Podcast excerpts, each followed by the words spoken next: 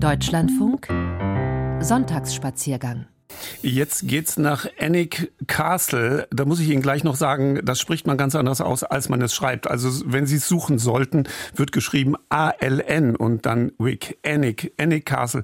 Liegt jedenfalls äh, ganz weit oben im englischen Nordosten. Zur schottischen Grenze sind es nur ein paar Meilen. Und wer selbst noch nie in der Gegend war, aber Kinder hat, die von Harry Potter infiziert sind, ja, Sie kennen Annick Castle schon. In den Filmen äh, diente es nämlich zweimal als Schauplatz für das Zauberinternat von Hogwarts. Und seit 1997 gibt es in Annick auch wieder einen Park. 42 Millionen Pfund hat die Herzogin von Northumberland dafür springen lassen ist ja auch kein Schrebergärtchen. Und innerhalb äh, der Annick Gardens äh, gibt es eine einzigartige, aber auch leicht makabere Attraktion. Die hat natürlich unseren Autor Manfred E. Schuchmann neugierig gemacht. Die Enten von Annie Gardens setzen sich in Bewegung. Es ist Schlag 10 Uhr vormittags. Die Pforten des Parks öffnen sich und die ersten Besucher schaffen es gerade bis zur großen Terrasse. Erstmal eine Tasse Tee bei bester Aussicht auf die Wasserspiele und dazu vielleicht einen Scone mit Erdbeermarmelade und mit dickem Rahm. Das wissen die Enten. Resolut schnattern sie Richtung Terrasse. Irgendwas fällt immer für sie ab. Auch die Wasserspiele von Annie Garden beginnen pünktlich um zehn zu rauschen. In weiten Bögen gleiten die Kaskaden einen sanften Hang hinab, Fontänen erheben sich und fallen zusammen. Schön sieht es aus im Morgenlicht, muss ein Heiden Geld gekostet haben, ein plätschernder Luxus. Linker Hand formiert sich eine erste englische Warteschlange, sehr diszipliniert und wird länger und länger. Ich warte etwa in ihrer Mitte. Vor uns ein schwarzes, schmiedeeisernes Tor mit Totenköpfen darauf und gekreuzten Knochen. These plants can kill ist zu lesen. Diese Pflanzen können ihnen den Garaus machen.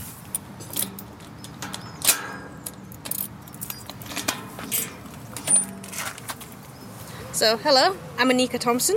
I'm a poison garden tour guide here at Annick Poison Gardens. Tell you about the most poisonous garden in the UK, maybe even the world. Hallo, sagt Annika Thompson. Sie ist unser Tourguide durch den Giftgarten von Annick. Der sei der giftigste im Vereinigten Königreich und vielleicht auf der ganzen Welt. Wow. Das bringen ja auch nur die Engländer fertig. Ein Garten der tausend Tode anzulegen mit lauter scheinbar harmlosen Stauden und Büschen. Ja, die Menschen von der Insel haben einen grünen Daumen, denke ich. Sie haben aber auch einen Sinn für schwarzen Humor. So, most common plants people have in their garden are foxgloves, the rhododendron, the cherry laurel, the vinca and occasionally the rosemary.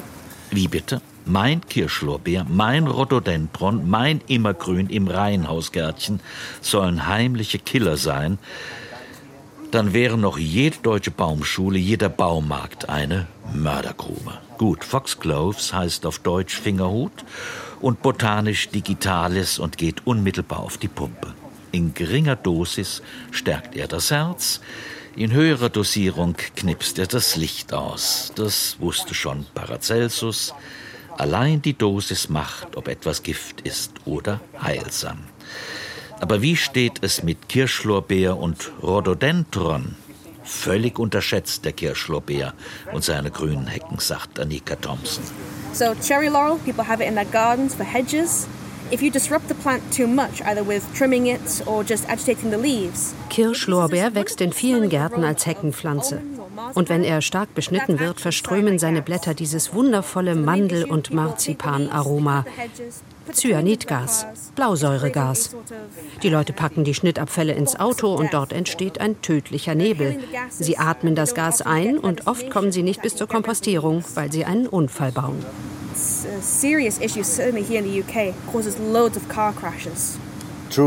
Wirklich? Ist das nicht ein bisschen übertrieben?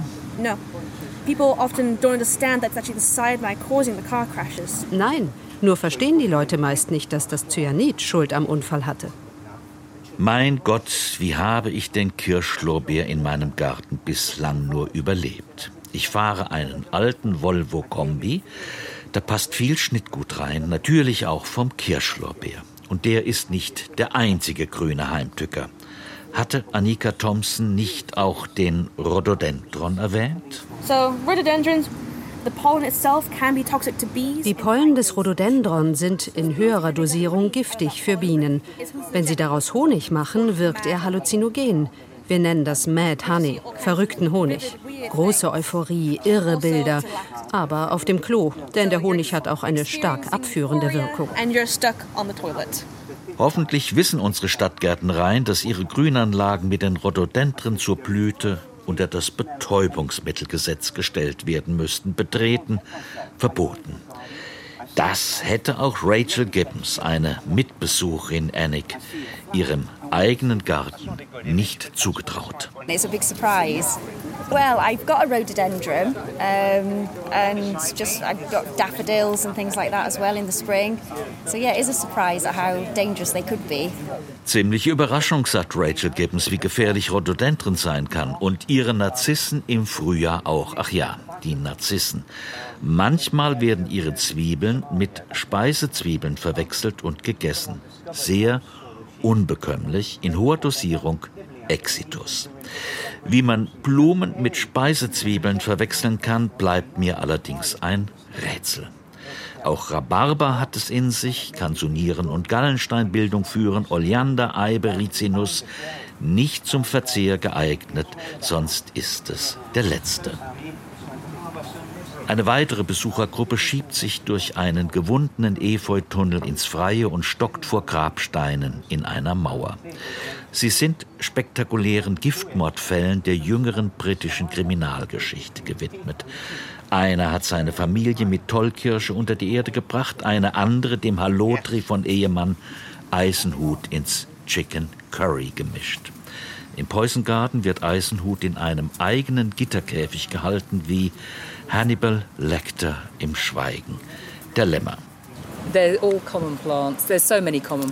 Alles ganz gewöhnliche Pflanzen, sagt Charmian Boyer und ihr Mann Mike nickt heftig dazu. Wir haben gerade über die Akelei hier gesprochen. Hatten wir auch schon im Garten. Und dann der Rosmarin. Wenn man schwanger ist, ist Rosmarinöl schädlich für das Baby. Da habe ich kein Problem mit. Ich auch nicht. Keine Lammkoteletts ohne Rosmarin. Und dann erst die Lorbeerhecken. Ja, natürlich haben wir Lorbeerhecken. Auch Mike Boyer hat seinen Kirschlorbeer jedenfalls überlebt. Doch zarteren Gemütern fährt nachträglich der große Schreck in die Glieder, wenn sie von Annika Thompson erfahren, was es mit ihren Beeten und Büschen auf sich hat. Einige Besucher sind ganz blass geworden, nachdem sie an bestimmten Pflanzen hier geschnuppert haben. Aber die meisten kippen um, wenn sie unsere Horrorgeschichten hören. Wir führen eine Liste. Im letzten Jahr haben sich elf Leute übergeben und 125 sind in Ohnmacht gefallen. 125 people fainting.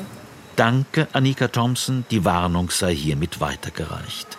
Bitte besuchen Sie Annick Poison Garten auf gar keinen Fall, wenn Sie zu den Sensibelchen unter den Gartenfreunden gehören.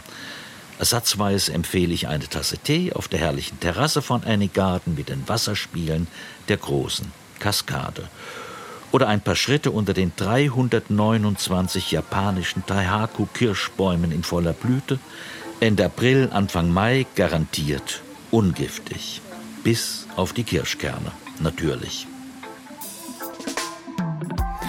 Danke Manfred E. Schuchmann für den Besuch in Ennick Garden. Der Musiker Gentleman singt uns jetzt Garten.